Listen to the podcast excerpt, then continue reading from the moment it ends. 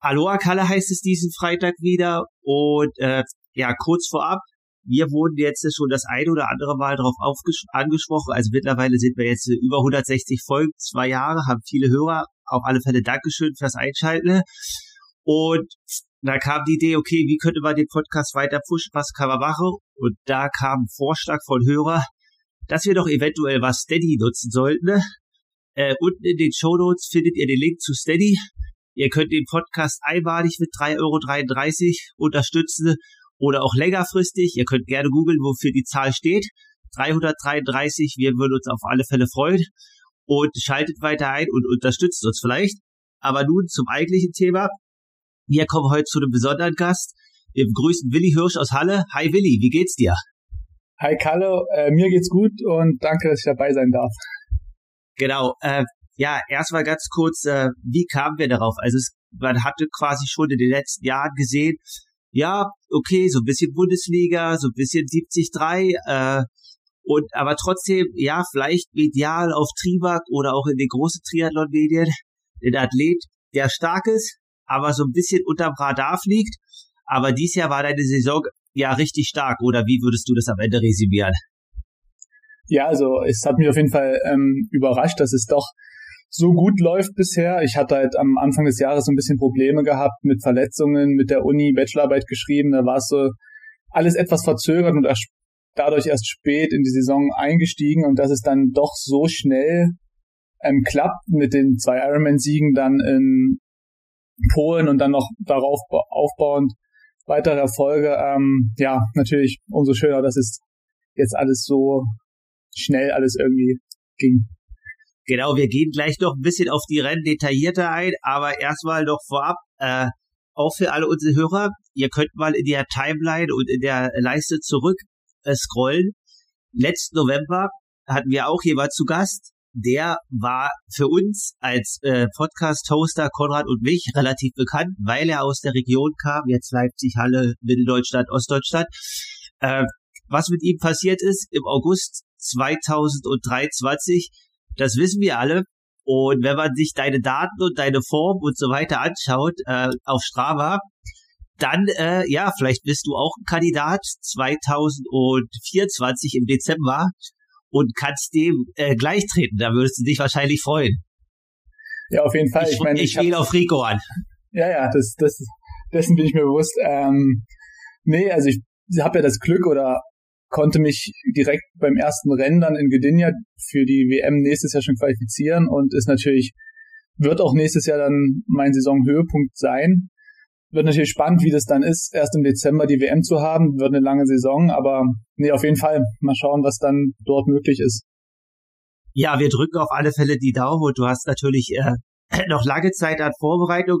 Aber jetzt äh, gehen wir einfach mal so ein bisschen zurück. Äh, ja, Triathlon, wie das dazu kam und äh, jetzt der Wechsel auf 73 äh, würde mich auch selber mal interessieren, weil das weiß ich jetzt nicht ganz genau, wie das dazu kam, aber ja, ganz kurz, äh, wo unsere beiden Berührungspunkte sind, also äh, in deinem Elternhaus ist auf alle Fälle viel maskuline Power, du hast ja zwei Brüder.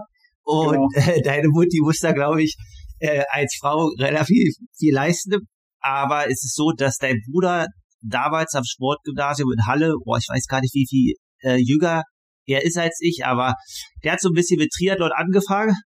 Und äh, ja, damals war ja quasi durch, durch Waldemar Schempinski noch relativ so bisschen, ja, wirtschaftliche Mittel in Halle. Da, äh, dein Bruder hat dann aufgehört, aber du würdest, bist dann da irgendwie reingebohrt in die Zeit, äh, Triathlon, SV Halle und so weiter. Aber wenn man ehrlich ist, war das, glaube ich, nicht ganz so einfach in deiner Jugend, weil das ganze System damals ganz schön am Brökeln war. Und du bist eigentlich einer der einzigen, der da so übergeblieben ist, wenn ich das richtig sehe. Ja, genau. Ich meine, wir hatten, also ich bin dann in der, mit der siebten Klasse aufs Sportgymnasium gegangen, wo es dann bei mir auch mit dem Triathlonsport eigentlich dann wirklich richtig losging, mit regelmäßigem Training, ähm, Wettkämpfe, nationale Vergleiche, DTU Cup etc. Und dann hat sich das bei mir irgendwie so aufgebaut, dass ich immer dran geblieben bin, dabei geblieben bin und dann stand plötzlich das Abitur vor der Tür und das ist ja für viele so dieser Weg, okay, geht man jetzt vom Sport weg, geht dann fängt an zu studieren etc. Ich bin halt dem Sport irgendwie treu geblieben, habe das so weitergemacht und war dann irgendwann tatsächlich auf weiter Spur allein. Ich hatte dann immer mit Jonas Meyer natürlich noch einen Trainingspartner, der das dann auch weitergemacht hat. Irgendwann mit dem Weg nach Leipzig war er dann auch weg und dann war ich so ziemlich auf mich alleine gestellt aber habe es irgendwie immer geschafft, weiter dran zu bleiben und genau so bin ich halt dem Sport weiterhin treu geblieben, dem Leistungssport.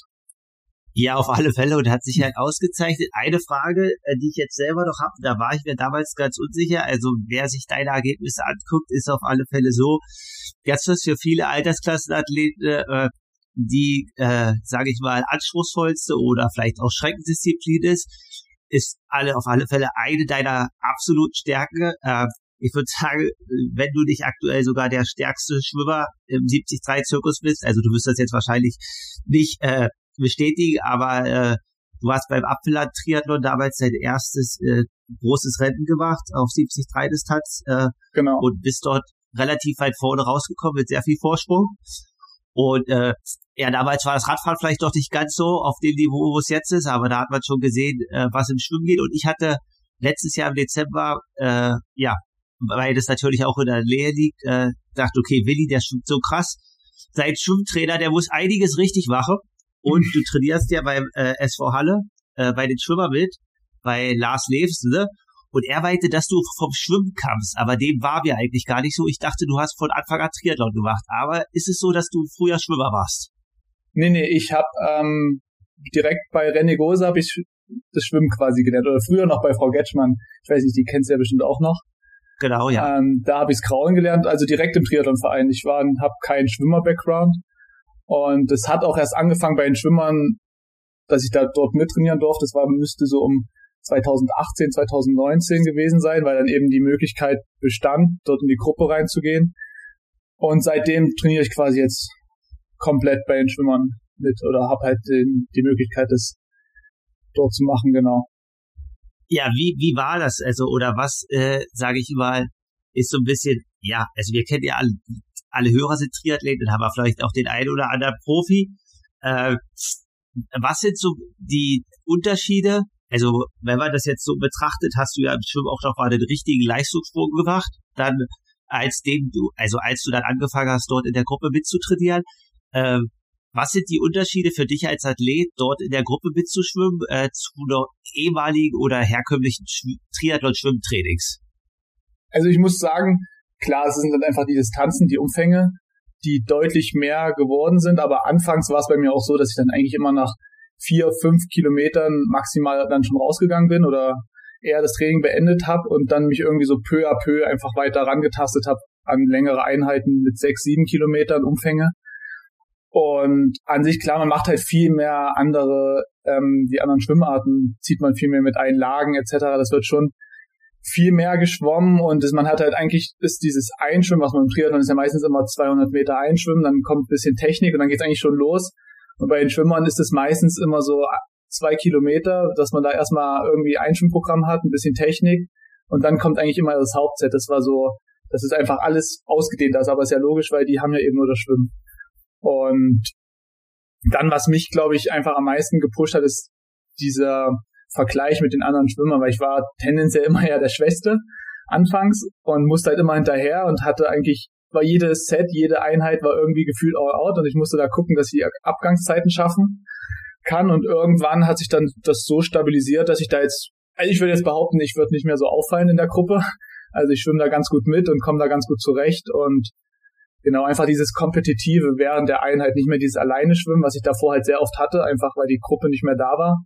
Ich glaube, das hat mir am meisten den Antrieb und den Vortrieb gegeben, ähm, dass ich da jetzt auf diesem Niveau bin, wo ich dann letzten Endes gelandet bin. Ja, definitiv und cool, was man da mitnehmen kann. Aber sage ich mal, wenn man das jetzt auf, aufs Jahr resümiert, äh, wie viel äh, in der Woche, jetzt machen wir jetzt war natürlich nicht eine Wettkampfwoche, sondern was ist so dein Wochenumfang im Schwimmen äh, an Kilometer? An Kilometer ist es immer schwierig zu sagen. Also meistens schwimme ich zwischen vier bis sechs Einheiten in der Woche und pro Einheit sind das eigentlich mindestens sechs Kilometer. Also komme ich schon auf bei einer Umfangswoche schon so auf über 30 Schwimmkilometer. wenn ich wirklich die fünf bis sechs Einheiten voll mache. Aber das ist die Ausnahme. Also in der Regel sind es eigentlich so um die 25 Kilometer, die ich da in der Woche abspule. Ah, okay, weil ich dachte halt, wir teilweise halt schon so, was ich jetzt fragen wollte, ist halt, äh, worauf ich abspiele, wenn du halt jede Woche irgendwie diese äh, 6 mal 6 Kilometer auf 36 Kilometer kommen würdest, äh, dass ja dann halt auch, auch Radfahren und äh, Laufe dazu kommt, äh, dass es halt dann irgendwann halt richtig krass vom Umfang wäre. Ne? Das ist ja dann wahrscheinlich gar nicht mehr verträglich, aber wie du halt sagst, du machst dann halt wahrscheinlich vier bis fünf Einheiten, so dass du die anderen Disziplinen dann auch noch runterbekommst. Genau, also ich habe ja eh von meinem Trainer Mario Schmidt-Wendling, der hat, also der mich ja betreut, ähm, schreibt mir eh in der Woche, also sechs, sechs Mal schwimmen ist schon die Ausnahme. Es pendelt sich eigentlich immer so zwischen vier, fünf Mal ein und dann schaue ich schon, dass es so passt, dass es wirklich nicht zu viel wird und dann sind es maximal wirklich 30 Kilometer, aber dann halt schon mit vier, fünf Einheiten. Also das ist, geht dann, die habe ich relativ schnell voll, aber mehr wird's dann auch nicht. Da schaue ich schon, dass das nicht überhand nimmt. Und wenn es passt, dann schwimme ich natürlich gerne länger oder wenn ich merke, ich habe ein gutes Gefühl oder die Woche ist jetzt nicht so hart, dann mache ich auch mal mehr Sets mit, aber in der Regel bremse ich mich da schon ganz gut oder kann das mir ganz gut einteilen. Einfach auch aufgrund der anderen Einheiten, die man dann noch unterbringen muss in der Woche. Okay, und, und wie ist das dann quasi, du sagst jetzt, du hältst da mittlerweile relativ gut mit, aber wie ist das jetzt quasi, ja, sonst werden Triathleten ja in Anführungsstrichen aus der Vergangenheit von Schwimmern über als Nichtschwimmer bezeichnet oder teilweise auch belächelt. Du sagst jetzt, äh, du fällst nicht mehr auf in der Gruppe. Hat sich da die Wahrnehmung auch ein bisschen verändert äh, oder oder wie fällt, ist dir das quasi, also was ist, ist da deine Wahrnehmung nach jetzt zwei drei Jahren bei Schwimmertraining dabei zu sein? Äh, die Akzeptanz für Triathlon oder Triathlon-Schwimmer? Also erstmal muss ich, also habe ich ja das Glück, dass die wirklich die verantwortlichen Trainer ihr okay geben, dass ich überhaupt da mitschwimmen kann. Also es ist für mich jetzt überhaupt keine Selbstverständlichkeit und da bin ich auch sehr dankbar, dass vor allem Lars Lesen, aber eben auch die Heike Gabriel, dass die da wirklich mich mit offenen Armen da auffangen und auch da mich mittrainieren lassen. Ähm, und man muss halt auch sagen, die sind alle sehr jung. Also ich bin da deutlich der Älteste, ich bin wahrscheinlich auch der Gruppen-Opi mit ein, zwei anderen zusammen. Ähm, die haben alle geht ab 2004er Jahrgang aufwärts. Deswegen habe ich halt die Möglichkeit, überhaupt dort mitzuschwimmen. Und ich glaube, dass schon das Niveau ja generell im Triathlonsport über die Jahre jetzt, vor allem die letzten zwei, drei Jahre, nochmal einen deutlichen Sprung nach vorne gemacht hat. Und wenn man so die reinen Zeiten im Becken ansieht, was jetzt auch bei den ganzen Leistungsvergleichen im Jugend- und Juniorenbereich da schon abgeliefert werden, ähm, ist das natürlich, also neun Minuten, 8,50, neun Minuten auf 800 Meter ist ja mittlerweile nicht mehr so das, was es mal früher war. Also das Schwimmen ja jetzt, kennen ja ganz viele Athleten, die das im Becken abliefern können. Ähm, deswegen glaube ich, ist schon die Akzeptanz der Triathleten unter den Schwimmern ist schon gegeben auf jeden Fall. Und die haben natürlich auch Respekt vor dem, was man selber macht. Man hat ja drei Einheiten oder drei Sportarten, die man unterbringen muss. Und nee, die freuen sich auch, glaube ich, dass man einfach nochmal aus einem anderen Sport kommt und mal andere Geschichten erzählen kann. Vor allem die jüngeren Athleten. Also es ist schon sehr homogen alles. Vor allem auch, also yeah. ich kann es ja nur aus Halle sagen, ähm, das passt schon sehr gut. Oder fühle mich da auch sehr gut aufgehoben. Ja, auf alle Fälle. Und wie gesagt, so äh, definitiv, man hat ja manchmal so das Gericht gehört von äh, Leipziger Triathleten, als du diese Zeit hattest, da wo du relativ viel alleine trainieren musstest, dass du mal überlegst zu wechseln oder so, aber grundsätzlich ist es ja so, dass die infrastrukturellen Bedingungen in Halle eigentlich äh, relativ gut sind. Also ich würde sogar sagen, äh, wenn man jetzt eine Leichtathletik nimmt, also in Leipzig gibt's jetzt keine 200 Meter Bahn oder quasi immer nur, wenn die Arena umgebaut wird, was nicht so ist. Und äh, ja, also infrastrukturell ist da viel in der Halle gegeben und die Trainingsmöglichkeiten sind da. Wäre halt cool, wenn vielleicht auch ein paar mehr Athleten sind, aber wie wir schon beschrieben haben, hast du da deinen eigenen Weg gefunden? Äh, eine Frage, die da äh, eigener Weg gefunden, du bist dabei geblieben und so weiter. Äh, er ist wahrscheinlich eher über im Hintergrund, wie das halt meist familiär ist, aber dein Vater äh, ist auf alle Fälle mega engagiert im Triathlon. Also ich erinnere mich noch an meine Jugend beim SV Halle. Dein Bruder war jünger, aber trotzdem war dein Vater damals schon Ehrenamt und hat irgendwelche Autofahrten organisiert in Trainingslagern oder sonstiges, ist auch äh, neben deiner Unterstützung quasi als Athlet äh, quasi äh, in der zweiten Liga aktiv, äh, versucht da das Team so ein bisschen zu unterstützen. Ich glaube auch den einen oder anderen Wettkampf hat er früher betreut. Jetzt hat man auf den sozialen Medien gesehen, auch bei deinen internationalen Rennen jetzt zum Ende der Saison, äh, war er dabei.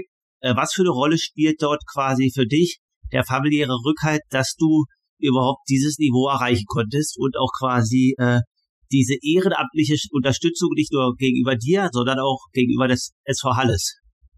Also ich würde ganz klar nicht dort sein, wo ich jetzt wäre, hätte ich nicht diesen Background, diesen familiären Background. Ähm, das ist, meine, es ist schon, vor allem auch der finanzielle Aufwand, der einfach dahinter steht. Das hat sich jetzt über die letzten ein, zwei Saisons, ist das mir in meine Schiene, auf meine Schiene gekommen oder kann ich da ziemlich viel von mir aus selber zurückgeben, aber vor allem diesen Start in diesen Leistungssport, also hätte ich ohne meine Eltern gar nicht geschafft.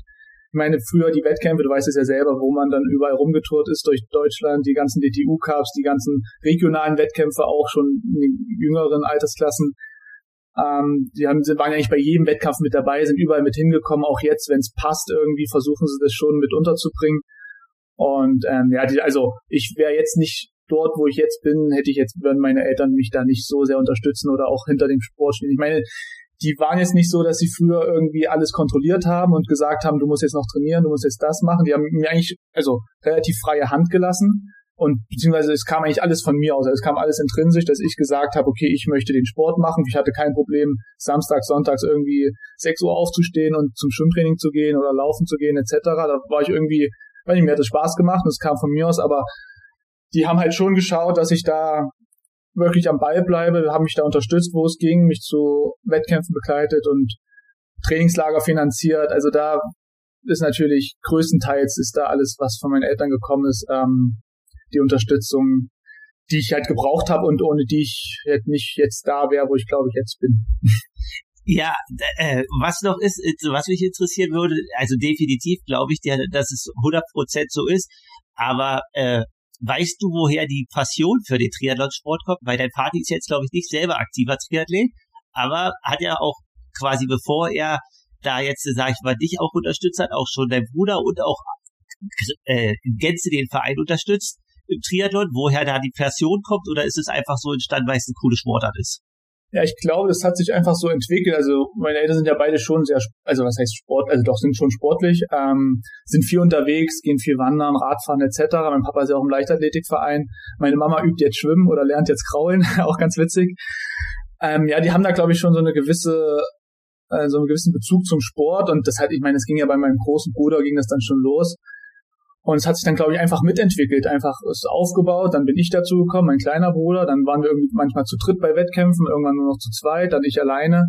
Und es hat sich einfach Stück für Stück aufgebaut und ist, glaube ich, auch damit gewachsen. Also ich, so wie das bei mir auch irgendwie von regionalen zu nationalen zu internationalen Wettkämpfen ging, äh, hat das für die auch irgendwie so einen Input gehabt und war auch neu für sie, aber irgendwie hat sich das dann so aufgebaut alles und dadurch dann, glaube ich, einfach entwickelt. Und dann im Verein waren sie ja eh schon immer tätig von Anfang an und deswegen sind sie da, glaube ich, auch treu geblieben. Wie gesagt, mein Papa macht jetzt, soweit er kann, wie es klappt, halt das Bundesliga-Team mit, hat da auch Freude dran. Und genau so hat sich das, glaube ich, einfach dann nachhaltig entwickelt. Ja, definitiv äh, richtig cool und auf alle Fälle äh, cool, dass sie dort für den Verein und auch für dich so engagiert im Hintergrund sind, äh, was man wahrscheinlich in der Außenbetrachtung manchmal gar nicht wahrnimmt, weil wir nur die Ergebnisse sehen. Und jetzt noch mal so ein bisschen weiter zurück zu dir. Also du, wir haben gerade über die Jugend gesprochen, äh, wie das alles angefangen hat, wie du dich weiterentwickelt hast.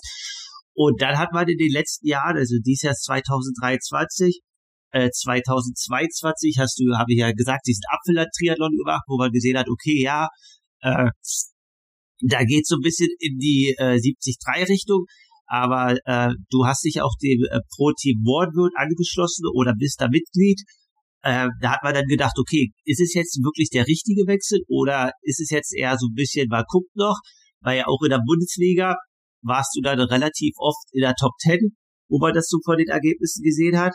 Ähm, wann kam der Entschluss, okay, nee, jetzt äh, mache ich wirklich 70-3 und konzentriere mich nicht mehr auf die olympische Distanz, weil auch dort hast du ja teilweise so ein bisschen versucht, über Europacup und so da weiter dieses DTU-Kadersystem zu kommen. Wann kam da der Entschluss, äh, sage ich mal, den Weg zu ändern? Äh, weil jetzt äh, habe ich den Eindruck, dass du dich äh, auf der Mitteldistanz sehr wohl fühlst.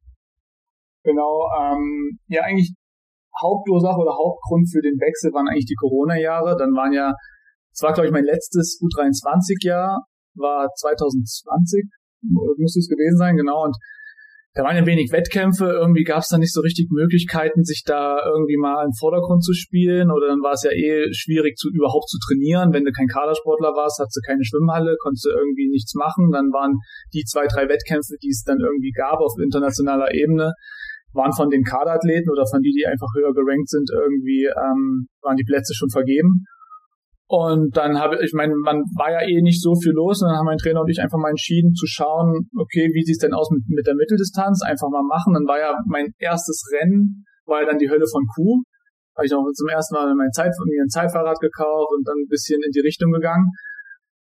Und so hat sich das dann eigentlich Stück für Stück aufgebaut. Dann halt mit dem Apfelland-Triathlon kam die nächste Mitteldistanz und dann dadurch, dass ich dann beim ehemals Pro Team Morn wird, jetzt Hotel Jakob, ähm, dass ich dann dort in das Team gekommen bin, hat sich das eigentlich dieser Fokus mehr und mehr auf diese Mitteldistanzschiene quasi gerichtet. Und die Bundesliga, die kürzeren Rennen sind eigentlich immer nur noch so eine gute Alternative, eine gute, schöne Abwechslung zum Mitteldistanz-Theater. Ähm, und ja, jetzt war eigentlich dann, seit dieser Saison ist dann wirklich der volle Fokus auf die Mitteldistanz gerückt. Äh, wie viel Bundesliga-Rennen hast du dieses Jahr äh, mitgemacht? Also weil Rico hat uns damals erzählt, dass er relativ viel macht. Man hat gesehen, dass du noch zur, also das habe ich jetzt wahrgenommen, Ende des Jahres noch zur der äh, Weltmeisterschaft im Team Rally warst in Frankreich. Da war der Team am Start fürs Team Berlin. Startest du dort? Ähm, genau. Wie viele Bundesliga-Rennen hast du dieses Jahr gemacht? Ja, dieses Jahr war es ja ein bisschen schwierig wegen meiner Verletzung und dass ich dann erst so spät in die Saison eingestiegen bin. Deswegen habe ich es leider nur zu einem Rennen geschafft in Tübingen. Äh, sonst wären wahrscheinlich ein, zwei Rennen wären da mehr drin gewesen. Die Anfrage stand auch, oder ich hätte auch die Möglichkeit gehabt, aber dadurch, dass es mit der Verletzung ein bisschen langwieriger war und ich noch nicht sofort irgendwie einsatzbereit war oder noch nicht das Gefühl hatte, okay, ich kann da jetzt irgendwie starten, ist es dann bei dem einen Start letzten Endes ähm, geblieben. Aber letztes Jahr war es ja irgendwie so, dass ich, glaube ich, vier Rennen hatte insgesamt ähm, in der Bundesliga. Und wenn die Möglichkeit besteht und das auch trainingstechnisch auch reinpasst, würde ich auch immer wieder irgendwie mich da anbieten und sagen, okay, ich nehme die Starts mit. Okay, und äh, Richtung, sage ich mal, Europacup, Weltcup, ey, natürlich jetzt äh, Paris 2024 ist natürlich wahrscheinlich unmöglich, wenn man so niedrig gerankt ist, weil man einfach keine Kurzdistanz gemacht hat. Äh, sagst du, okay, nee, das Kapitel ist wirklich abgeschlossen, du bist aktuell sehr erfolgreich auf der Mitteldistanz, fühlst dich da wohl, oder ist da trotzdem noch so eine Hintertürchen offen? Nee, nee, also da habe ich wirklich haben mein Trainer und ich auch gesagt, okay, wir beenden dieses Kapitel in Anführungsstrichen mit der Kurzdistanz ähm, und sind eigentlich wirklich die wichtigen Wettkämpfe, sind die 73-Rennen, die Mitteldistanzrennen und alle kürzeren Rennen sind eigentlich immer nur Zusatz und wenn es passt, nimmt man die mit und ansonsten ist schon der Fokus auf die Mitteldistanzrennen gerichtet. Okay, gut, ja, das klingt auf alle Fälle mega spannend, auch für die nächsten Jahre. Was da kommt, wie da kommt, wir verfolgen das, aber jetzt gehen wir einfach mal direkt rein in die Rennen. Äh, 2023 äh, war ja dein, also klar Apfelat-Triathlon, aber sonst war das dein erster äh, Ironman 73 oder hattest du vorher schon den Ironman 73 gemacht? Äh, Ironman war ich letztes Jahr in Italien, war ich noch am Start bei den 73 in Jesolo. Das okay. war das ah. erste Rennen unter Ironman Label. Und davor hatte ich halt die Challenge Salou, das war 21, aber die wurde ja nur als Duathlon irgendwie ausgetragen, das ging ja auch ein bisschen drüber und drunter. Aber so mein richtiges erstes Rennen unter Ironman-Label und auch als Triathlon war dann wirklich letztes Jahr in Italien. Okay, aber also ich weiß gar nicht, da war es glaube ich in Top 10, ne? Äh, nee, der oh. Top 20 war das. Das war irgendwie okay. hinten raus ein bisschen die Luft raus aus der Saison, weil es dann doch relativ viele Wettkämpfe irgendwie waren und war leider nicht so gut wie erhofft. Okay, aber dieses Jahr Gedindia war so gut wie erhofft, äh, war ein geiles Rennen. Ähm, du hast es gewonnen äh, mal mit, also quasi Schwimmen war sicherlich wie von, also mit deiner Schwimmstärke, wie wahrscheinlich beim Apfeltriathlon, Landtriathlon, von vorne und hast du das Rennen dann alleine gemacht oder hat sich der ein oder andere Profi äh, zu dir gesellen können? Ähm, na, tatsächlich war ja kein, wurde das Schwimmen ja abgesagt in Gdynia. Also eigentlich war es nur so ein Bike and Run als ausgetragen, also dass man quasi mit, dass man direkt mit dem Rad gestartet ist in 20 Sekunden Abständen. Deswegen war das auch irgendwie, dachte ich mir, okay, jetzt hast du mal wieder ein Rennen und dann fällt auch wieder das Schwimmen aus. auch ein bisschen blöd. Ähm, nee, und dadurch war das ja eh irgendwie eine ganz neue Ausgangslage, die ich selber auch noch gar nicht kannte irgendwie. Ging das eh so ein bisschen drüber und drunter. Der Veranstalter wusste auch nicht, wie er das jetzt wirklich alles stattfinden lassen soll. Und wie das da der ganze Ablauf ist. Deswegen war es irgendwie kurz vor knapp, wurde dann entschieden, wie es dann letzten Endes das Format wirklich ist. Und durch diese Abstände und durch diese ganze andere Ausgangslage war es eigentlich von Anfang an bei mir, habe ich mir gesagt, okay, man hat eh nichts zu verlieren. Irgendwie war so ein bisschen der Druck raus, weil eben irgendwie nicht jeder wusste, wie verhält man sich jetzt. Und da war aber schon so, dass ich das Radfahren komplett alleine gestalten habe. Also bin am Anfang losgefahren, dann habe ich halt alle, die ich vor mir einholen konnte, irgendwie eingeholt. Und letzten Endes war ich dann alleine auf dem Rad und das Laufen war dann eben auch alleine. Aber es war irgendwie ein komisches Rennen, weil man wusste ja nie so wirklich, wo man liegt, weil man eben nicht wusste, wann sind die anderen gestartet, mit welchen Abständen. Nur weil ich jetzt als erstes über die Ziellinie gelaufen bin, hieß es ja nicht automatisch, dass ich auch gewonnen habe, weil ich halt nicht weiß, wie die von hinten ähm, platziert sind oder wie viel die an Boden gut gemacht haben, etc. Deswegen aber nee, umso schöner, dass es dann dort direkt geklappt hat mit so einem Ironman-Sieg. Und das halt ohne Schwimmen. Ja, also äh, das ist auf alle Fälle krass. Ich kenne das auch aus einem Rennen äh, mit diesen Zeitabständen und so. Äh, das soll jetzt gar nicht despektierlich wirken, aber da geht's dann dem Profi mal so, dass er sich wirklich fühlt wie der Age-Grouper. Der weiß halt ja auch immer nicht, ob er wirklich gewonnen hat oder nicht oder wer da noch von hinten kommt. Das ist aber von der Rennengestaltung, so wie du es halt gerade beschreibst, äh, relativ schwierig, weil du ja dieses kompetitive Gegeneinander gar nicht fühlst, weil ja, du hast halt deine Abstände, aber ob halt irgendwie fünf Minuten später jemand gestartet ist, der gerade vier Minuten schneller Rad fährt und noch drei Minuten schneller läuft, das weißt du erst am Ende und äh, auf alle Fälle auch eine Herausforderung, die jeder Altersklassenathlet immer hat, was gar nicht so einfach zu managen ist, auch fürs Team im Hintergrund. Aber jetzt sind wir ja die ganze Zeit in Rennen und so weiter. Okay, dann war der erste richtige Triathlon, äh, sage ich mal, wo, ja, du war auf Podiumstand, war dann quasi 73 Distanz, äh, jetzt bei der Challenge in Mallorca, wo du Dritter warst. Ähm, das war Barcelona. Das in Barcelona. Auf Mallorca war ich Fünfter. Und davor kam ja dann noch das, das Rennen in Posen und in Belgien. Und mein okay, Saisoneinstand, wenn man den noch mit einzieht, hatte ich ja bei den Truma Triathlon, was ja auch ein PTO geranktes Rennen war. Das war ja quasi der Saisoneinstieg für mich nach der langen Verletzung etc. Und da war ich auch direkt auf dem dritten Platz. Genau. Okay, dann äh, nimm uns jetzt einfach mit. Ich bin nicht ganz up to date. Ein paar Sachen kriege ich mit, aber alles kriege ich nicht zusammen. Okay, wir fangen jetzt einfach, wir haben jetzt Gedünja angefangen. Ähm, genau. Jetzt geht's weiter, 73, was kam als nächstes? Dann kam der Wettkampf in Posen. Das war ja richtig zeitgleich mit der EM in Tallinn. Und mein Trainer und ich, wir hatten ja eigentlich so geplant, dass wir die beiden Rennen einfach schauen, wie sich der Fuß verhält, wie sich nach der Verletzung, ob da alles irgendwie ganz bleibt, ob es da irgendwie Probleme gibt. Deswegen hatten wir die zwei Rennen so rausgenommen, äh, rausgesucht, um zu schauen einfach, wie das alles funktioniert. Und Genau, deswegen hatten wir da auch dann nicht die hohen Erwartungen. Und mit dem Sieg in Gdynia haben wir dann gesagt, dass wir das Rennen in Posen, was dann, glaube ich, drei Wochen später war, voll aus dem Training rausmachen. Deswegen wusste ich auch nicht, was mich erwartet. Und dann war es ja tatsächlich glücklicherweise ein Triathlon.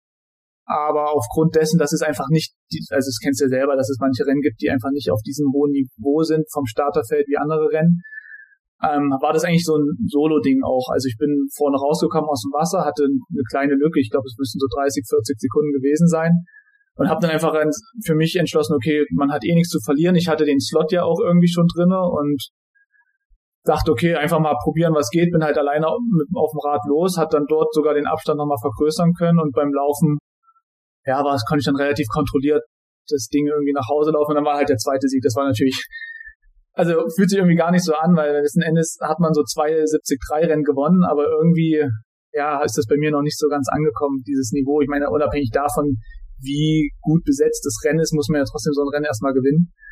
Ähm, und dann, dass ich dann da zu dem Zeitpunkt mit der Vorgeschichte schon zwei Siege hatte, in der kurzen Zeit, hat mir irgendwie schon deutlich Selbstvertrauen gegeben. Und genau, und dann ging es ja weiter zum 73 nach Belgien. Und da war natürlich mit Peter Hammerich, mit den Kyle Smith, waren natürlich Athleten am Start, ähm, vor denen ich schon richtig Respekt hatte. Und das war dann eigentlich so das erste Rennen wirklich auf kompetitivem Niveau oder auf hohem Niveau, wo ich mich dann irgendwie beweisen konnte, was ja erfreulicherweise auch gut ging, äh, mit Platz zwei direkt hinter Peter. Ähm, genau, das waren so die erste für mich kleinere Saisonhälfte. Und dann ging es ja weiter mit den drei Spanien-Rennen, die jetzt alle hintereinander kamen.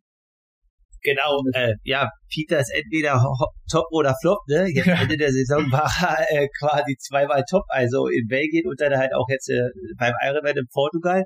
Ja, und beim ähm, PTO war er auch schon stark in Singapur. Genau. Und Tallinn ja. gewonnen, EM, also. Ja, die zweite Saisonhälfte war auf alle Fälle sehr ja. stark von ihm. Äh, genau, aber du hast jetzt gesagt, relativ viele Erfolge äh, in kurzer Zeit, ja, innerhalb von, sage ich mal, drei bis vier Monate auf dem hohen Niveau international.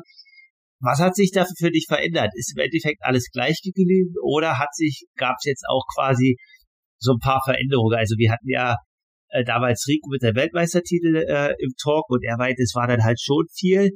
Ähm, ja, war es jetzt bei dir, okay, es war halt einfach für dich wichtig und du hast natürlich schon gesagt, das kann man auch ehrlich sagen, wenn man ja so relativ viele vordere Platzierungen einfährt, dann ist es halt auch so, dass es sich dann halt wirtschaftlich lohnt oder da halt auch die nicht nur die Reise finanziert ist, sondern du einfach auch irgendwie was fürs nächste Jahr für Trainingslager und so nutzen kannst. Äh, aber hat sich sonst auch noch was verändert nach den Erfolgen für die kommende Saison oder ist es einfach erstmal nur für dich dieses Standing, okay, ich kann dort vorne mithalten? Also ich glaube, am meisten hat sich einfach bei mir und in meinem Kopf irgendwie getan, dass ich jetzt gesehen habe, okay, man kann wirklich mit den großen Jungs irgendwie mithalten oder man ist da wirklich, ich will noch nicht sagen auf einem Niveau, aber man ist da schon echt nah dran ähm, und kann auch an guten Tagen da wirklich vorne Druck machen. Und das aber so richtig angekommen bin ich da immer noch, weil ich gehe immer noch nicht, weil ich gehe irgendwie an die Rennen, bin ich immer noch so, habe ich es im Kopf irgendwie, okay, du willst einfach nur ein gutes Rennen machen, also du willst irgendwie keinen Einbruch haben, keinen dummen Anfängerfehler begehen, aber irgendwie muss ich das, glaube ich, mal so langsam ablegen ähm, und da ein bisschen selbstbewusster werden. Aber das war jetzt eigentlich so dieser, dieses, diese größte Veränderung, dass ich jetzt einfach gemerkt habe, dass man halt schon vorne angekommen ist und ich meine, wie du halt sagst, äh, irgendwie, glaube ich, laufe ich immer noch so ein bisschen unterm Radar und so richtig äh, mitbekommen werden das, glaube ich, nicht viele. Aber ich hoffe, dass dann zur nächsten Saison, dass ich mich dann ein bisschen auch bei den deutschen Rennen, vielleicht Kraichgau, mal schauen, was dann noch möglich ist, ähm, genau bei solchen Rennen mich mehr zeigen kann. Weil die Rennen, die ich jetzt gestartet bin, waren ja doch irgendwie alle hinten raus am Ende der Saison, ähm, wo so die für die meisten das eher schon Richtung Saison Pause geht. Fange habe ich quasi erst angefangen. Ähm, deswegen, nee, hat sich jetzt großartig verändert. So hinsichtlich Sponsoren etc. noch gar nicht viel, sondern eigentlich nur bei mir im Kopf, im Mindset, dass ich da irgendwie echt gemerkt habe, dass es sich doch lohnt, dran zu bleiben und irgendwie immer weiterzumachen. Ja, also definitiv lohnt sich, das kann man sagen. Äh, ja, was halt vielleicht wahrscheinlich ist, so ein bisschen, was du jetzt beschreibst, äh, was wahrscheinlich der eine andere oder andere Athlet halt auch kennt, ist so wahrscheinlich, ja, du warst halt in den letzten Jahren dann wahrscheinlich der, der sich quasi primär auf sein Training konzentriert hat, geht halt zu den Rennen und äh, macht halt den Fokus auf das Rennen, macht das Rennen halt gut, aber du bist ja jetzt nicht derjenige, der jede Woche in einem Podcast erscheint oder äh, medial mega viel machst. Natürlich machst du dein Instagram und so weiter, aber äh, ist es ja jetzt nicht so, dass man quasi permanent in den großen Triathlon-Medien was über dich liest, was natürlich auch schade ist, weil deine Saison ist auf alle Fälle richtig krass, wenn man das jetzt irgendwie jetzt auch äh, betrachtet hinten raus, was du da geleistet hast. Und definitiv drücke ich dir da die Daumen, dass du quasi dann nächstes Jahr ja da einfach auch in dem Vorbericht erscheinst als Favorit und so weiter. Das, das sollte definitiv jetzt der Fall sein, weil äh, ja, also was du jetzt schon beschrieben hast mit den Erfolgen und so weiter, das ist auf alle Fälle krass und äh, ja, so kann es nächstes Jahr weitergehen. Äh, dann jetzt Ende des Jahres, du hast noch Ibiza gemacht und äh, die Challenge Paguera. Äh, genau. Was war's? Also, genau, äh, bei der Challenge Paguera äh, hat man auf Strava bei dir gelesen, äh, dass du eine Woche später in Ibiza glücklich warst, dass es mal ein ehrliches Rennen war. Man hat das so ein bisschen wahrgenommen bei den ein oder anderen Profi, auch Frederik Funk hatte den Post äh, geschrieben, dass das halt irgendwie so naja, also so richtig hat da keiner alles auf den Tisch gelegt, aber alle waren nicht so zufrieden, obwohl sie teilweise sportlich gut waren.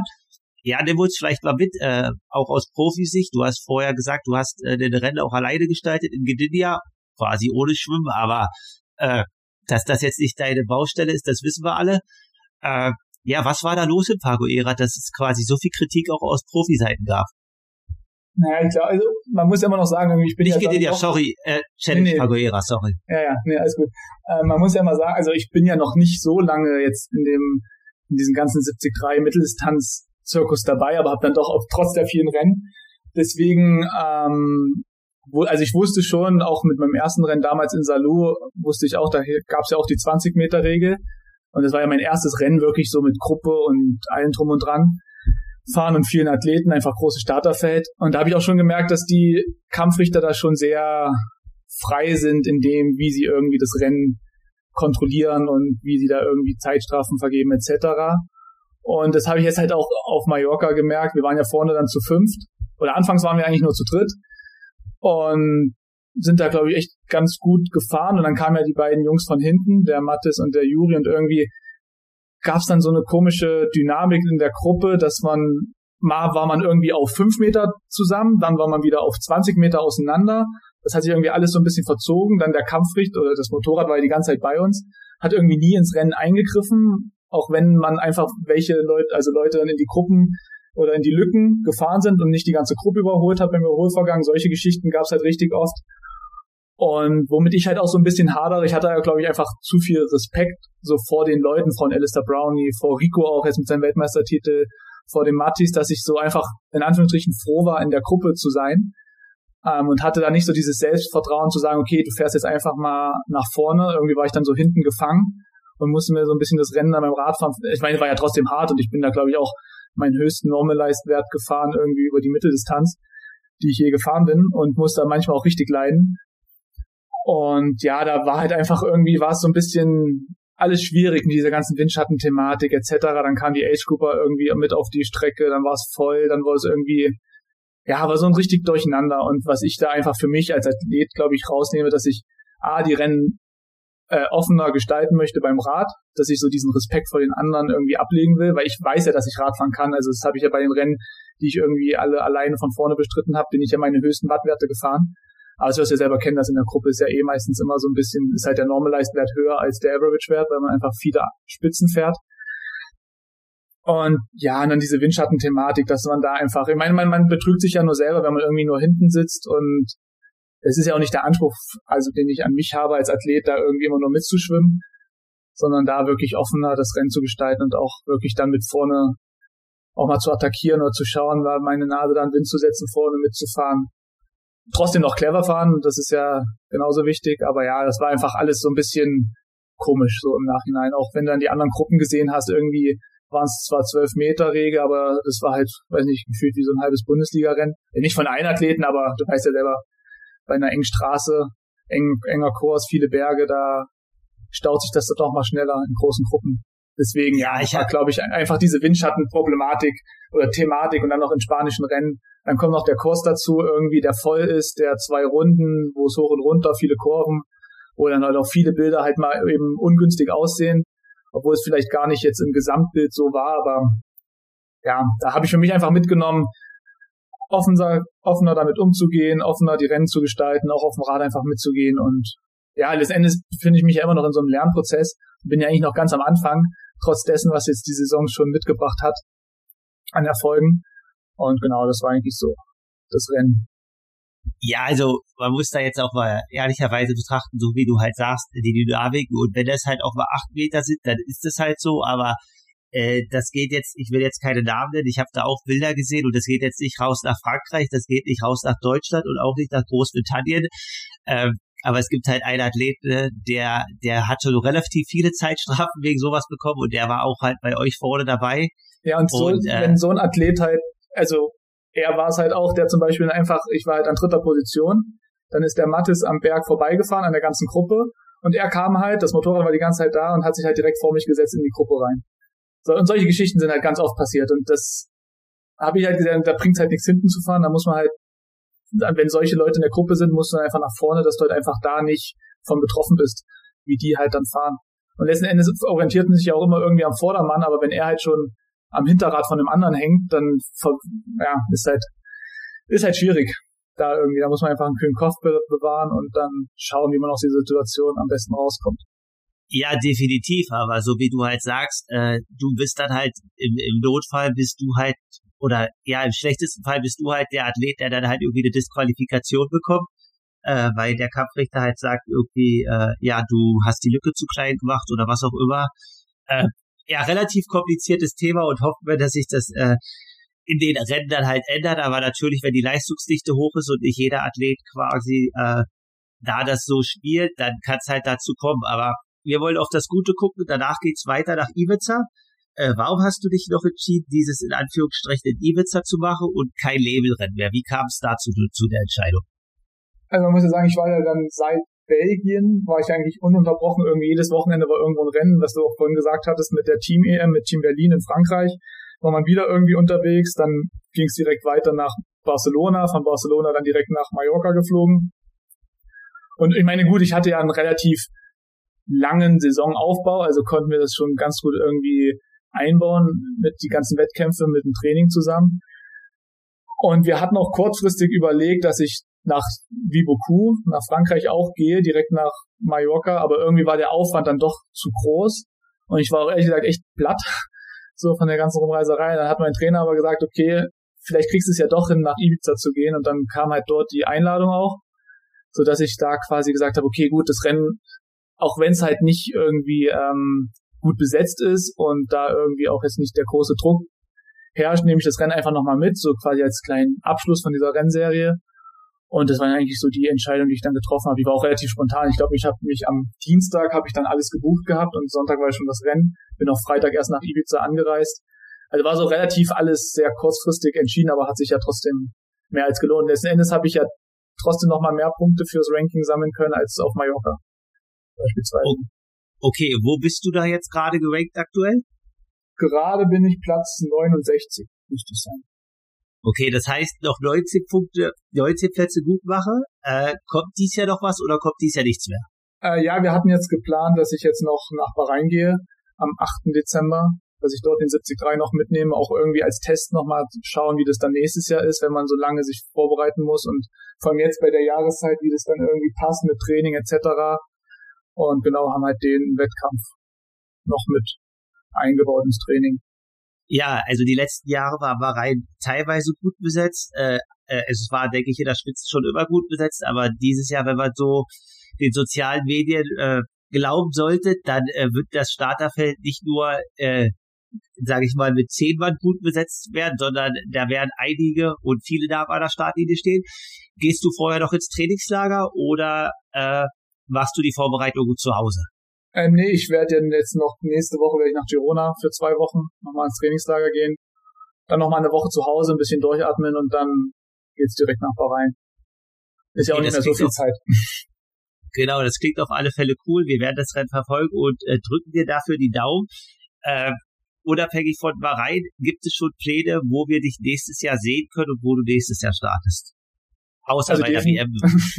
ja, dann habe ich mich ja jetzt in Barcelona, habe ich mich ja auch für die die Challenge in Chamorin ähm, qualifiziert für dort die World Championship. Die werde ich auf jeden Fall mitnehmen, weil ich glaube, dass ich jetzt einfach auch diese großen Rennen brauche, einfach um mich im PTO Ranking einfach noch zu verbessern. Da brauche ich jetzt die größeren Rennen und dann müssen wir nochmal in aller Ruhe schauen, wie wir das dann planen, auch eben dadurch, dass die WM erst so spät ist, was dann alles irgendwie noch so ein Rennkalender passt, wenn dann alle Termine auch draußen sind. Ähm, Genau. Aber da steht, also stand jetzt erstmal nur Chamorin und Taupo sind die zwei Fixtermine, die es schon gibt. Und darum, drumherum baut man sich dann irgendwie die Saison, wie das dann passt. Aber das ist noch nichts, ähm, was wir da geplant haben. Das ist alles noch offen. Okay, auf alle Fälle, wir werden das beobachten, schauen da und äh, drücken dir die Daumen bei dem ein oder anderen Rennen und äh, hoffen, dass du da quasi an der Erfolge von dieses Jahr anknüpfen kannst. Aber äh, ja, wir warten vorhin ein bisschen beim Schwimmen. Und äh, da haben wir schon quasi das Training ein bisschen von dir analysiert, wer äh, das verfolgen möchte oder sehen möchte, was ihr macht und wie man was macht. Äh, kann auch ein bisschen bei Strava bei dir schauen, also ein paar Sachen veröffentlicht, so relativ transparent. Und äh, ich muss sagen, eine Einheit, äh, die hat mich inspiriert, die fand ich echt stark. Das war 9 x 600 in 1,55, ich glaube mit äh, einer kurzen Pause. Äh, Maurial arbeitende? Heißt das neuronal arbeitende oder was ist die Bedeutung davon? Ich weiß ja gar nicht mehr, welche Einheit das ehrlich sein, sind immer so viele Programme und steht immer so viel an der Tafel. Äh, wel, 6 mal 6, nee, welche Einheit? 9 mal 600? 9 mal, ich, 9 mal 600. Ich wollte eigentlich nur auf den Kommentar, was Maurial arbeiten bedeutet, äh, was, was das äh, für eine Bedeutung hat. Boah, ich weiß gerade gar nicht, ob das wirklich so dastand. Also ich höre das gerade auch zum ersten Mal, um ehrlich zu sein. Ähm, du, hast sogar eine, du hast sogar einen Kommentar von Freddy damals bekommen, aber alles gut. Äh, deswegen äh, ist ja auch egal. Ich wollte halt einfach nur fragen, darauf hinaus, äh, also wenn man diese Einheit sieht, das ist ja schon deutlich über Wettkampftempo. Also du läufst ja quasi bis jetzt 1,10 öfter drauf gelaufen, was ja 3,20 ist. Und dann, Ach so, du meinst äh, beim, beim, beim Laufen, meinst du das? Genau, ja, ja. Ach so, ich weiß doch, beim Schwimmen. Nee, ich meinte halt, gut, Schwimmen hatten wir ja abgehakt. Deswegen wollte ich jetzt mal aufs Training im Laufen und äh, äh, aufs Radfahren eingehen. Äh, ja, also wo man halt, was man halt sieht, ist, du machst halt schon relativ viele schnelle Sachen und dann halt auch lange Sachen. Also so richtig lange Läufe. Äh, ja, und da wollte ich einfach so ein bisschen äh, fragen, was da euer Ansatz ist, quasi, ob ihr halt auch echt noch viel untenrum macht oder ja eher über die langen Sachen kommt, äh, überschwellig, unterschwellig trainiert. Was sind da eure Ansätze im Laufe? Ja, Laufen ist eigentlich, glaube ich, ein ganz guter Mix. Also es ist von einem zwei bis zweieinhalb Stunden Lauf, der manchmal draufsteht, bis zu irgendwelchen Hundertern Vollgas ist irgendwie alles dabei. Ähm, also wir haben, finden da so einen ganz guten Mix, aber tendenziell, glaube ich, sind die Läufe, also viel ist auch nach Gefühl, auch so wenn wir irgendwie 800er, 600er etc. laufen, laufen, Tausender, ist eigentlich immer, wie ich halt in die Einheit reinkomme und dann ja, es ist eigentlich viel so Schwellenlauf, würde ich jetzt mal sagen. Aber ich bin auch ehrlich, wir haben halt noch nicht eine Diagnostik zusammen gemacht. Also weiß ich gar nicht, wo mein Threshold liegt oder wo meine Läufe sind, sondern wenn halt ruhige Läufe draufstehen, die laufe ich ruhig und wenn es halt irgendwelche Tempoeinheiten sind, die, also ich weiß halt, wenn ich jetzt 15 mal, 20 mal 800 irgendwie laufe, dass ich da natürlich nicht den ersten voll durchhämmer. Ähm, aber ja, es ist alles vieles nach Gefühl einfach, wie man sich ähm, in der Einheit, wie sich das entwickelt. Okay, und ist es so, dass du quasi da im Laufen, was ja dann auch relativ intensive Vorgabe sind, dass du die alleine abschwulst oder findest du da schon das ein oder andere Mal auch einen Trainingspartner, der da das Niveau mitgehen kann, auch wenn nur partiell? Ähm, ja, größtenteils ist es eigentlich schon, dass ich da alleine unterwegs bin. Ähm, was aber auch ganz gut ist, weil die Einheiten sind, also für mich ist es jetzt nicht das, sind es die Tempoeinheiten, wo ich irgendwie eine Gruppe brauche, sondern die ich ganz gut so alleine über die Bühne kriege. Ab und zu kommen Leute mit, aber es sind eher die längeren, lockeren Läufe, Dauerläufe. Und die Tempo Tempoeinheiten, da bin ich schon oft alleine. Okay. Ja, auf alle Fälle ist es halt so, aber trotzdem, es funktioniert ja und äh, zum Thema Radfahren, äh, was man halt dort sieht, ist, äh, dass du das eine oder andere Mal schon auch mit einer niedrigen Trittfrequenz unterwegs bist. Das will ich auch. Ich arbeite, versuche jetzt aber auch an der anderen Richtung zu arbeiten. Ist es einfach vom Typus her so, dass du das gerne magst oder ist es äh, schon zielgerichtet, dass es auch tendenziell sehr niedrig ist? Nee, ich glaube, das ist eher von mir, also das kommt von mir aus, dass ich, und vor allem wenn ich halt mit dem Zeitfahrrad unterwegs bin und du kennst ja hier die Topografie, die ist ja doch eher sehr flach. Und wenn dann mal der Wind richtig steht oder dann kommt man doch mal, neigt man eher dazu, mal eine niedrige Kadenz zu haben. Aber das ist eigentlich tendenziell alles, was von mir ausgeht. Also ist mein Typus. Und weißt du, also Zeitfahrrad ist ja eh immer ein bisschen niedriger die Kadenz und mehr Meter machen. Ähm, genau. Da ist jetzt nichts irgendwie spezifisch, was vom Trainer kommt. Also ab und zu haben wir schon noch Einheiten, auch so K3 oder irgendwelche ähm, Einheiten, wo man mit niedriger Frequenz einfach ähm, arbeitet, aber das ist, bei den meisten Einheiten kommt es dann wirklich von mir. Okay. Oh, das, oh, ja. Nee, nee, also das, okay. also ist halt das oh. von mir aus, das alles kommt. Oh. Okay, das ist dann von dir. Und äh, jetzt sagst du nochmal eher abschließend zu sagen, Thema 73, äh, da ist nächstes Jahr der Fokus drauf. Du bist dort relativ erfolgreich, siehst natürlich aber auch, dass äh, der ein oder andere junge Athlet äh, das Thema Langdistanz schon angeht, sagst du, ah, vielleicht 2024 oder weil die WM so spät ist, spielt das nächste erstmal gar keine Rolle, vielleicht 2025. Nee, also wir hatten schon geplant, also mein Trainer ist da ja immer sehr offen für oder findet es cool, wenn man sich einfach mal auf die längeren Distanzen begibt oder auch dann jetzt wirklich die Langdistanz. Also er hat ja auch vor meiner ersten Mitteldistanz habe ich, ich hatte halt gar keine, also ich habe bisher auch immer noch keine Pace-Vorgabe oder irgendwie welche Watt ich fahren soll oder wie ich was mich wie wo ernähren soll, sondern alles irgendwie muss ich halt so ein bisschen selber rausfinden, wie es für mich passt. Und so offen geht er auch mit der Langdistanz um. Wenn es natürlich nächstes Jahr irgendwie reinpassen sollte, kann ich mir das schon vorstellen, aber es muss halt wirklich passen, auch eben mit dem in Hinblick auf die WM dann in Taupo, weil das wird, glaube ich, schon das A-Rennen, was ich nächstes Jahr habe. Ähm, da will ich mich jetzt nicht unbedingt davor irgendwie zerschießen, weil ich unbedingt eine Langdistanz machen will. Aber offen bin ich dafür und wenn es reinpasst, würde ich jetzt nicht Nein sagen. Okay, dann sind wir mal gespannt, ob da vielleicht doch irgendwie noch was ist. Und äh, Jetzt Thema noch PTO 73 und Ironman Ranking. Äh, spielt das, oder auch Challenge Ranking, die haben, gibt's ja auch noch das eigene Ranking. Spielt das für dich äh, so ein bisschen unterbewusst eine Rolle, dass du sagst, okay, da würdest du gerne in dem Ranking vorne sein? Oder sagst du, ja, PTO, das gucke ich, weil die haben halt alle Rennen irgendwie drin, die haben Challenge drin, die haben Ironman drin. Äh, und auch wenn, wenn du in den PTO-Rennen reinkommen solltest, bist du natürlich dabei. Gibt es da irgendeinen speziellen Fokus oder sagst du, nee, ich gucke einfach, welche Rennen passen und äh, ja, was dann kommt, das kommt? Nee, also ich muss sagen, dadurch, dass ich das jetzt so schnell irgendwie bei mir entwickelt hat, auch, ich meine, ich bin jetzt super schnell irgendwie in diesem Ranking nach oben gestiegen durch die ganzen Rennen, die ich dieses Jahr gemacht habe. Und jetzt ist halt wirklich, bin ich an diesem Punkt, wo ich wirklich sage, dass ich die Rennen brauche, wo es auch viele Punkte gibt, eben um im PTO-Ranking nach vorne zu kommen. Ähm, und da ist, da brauche ich halt jetzt die Gold-Events. Ich muss mich damit auch erstmal richtig auseinandersetzen und da schauen, wie das alles abläuft, weil es irgendwie jetzt dieser Sprung kam doch relativ schnell und war relativ groß und in kurzer Zeit. Deswegen, ähm, nee, ist schon das Ziel ganz klar, irgendwie im PTO-Ranking Boden gut zu machen nach vorne und sich möglichst weit vorne irgendwie zu platzieren. Ja gut, da bist du ja jetzt aber, sage ich mal, wenn du jetzt ein Bahrain machst und dann quasi schon Samorin, da hast du ja schon relativ hochgeweckte Rennen Anfang des Jahres, beziehungsweise Ende des Jahres und äh, solltest da einen Sprung machen, auf alle Fälle. Ja, ja wir drücken auf alle Fälle die Daumen. Äh, ja, vielen Dank, dass du hier warst. Wir verfolgen das und ja, vielleicht kommst du das nächste Jahr oder nach Bahrain dann nochmal zu Gast. Ja, sehr gerne. Hat mich sehr gefreut. Alles klar, gutes Training, Willi, und gute Vorbereitung auf Bahrain. Das ist ein cooles Rennen. Ja, vielen Dank. Bis dann, ciao. Bis dann, ciao, ciao.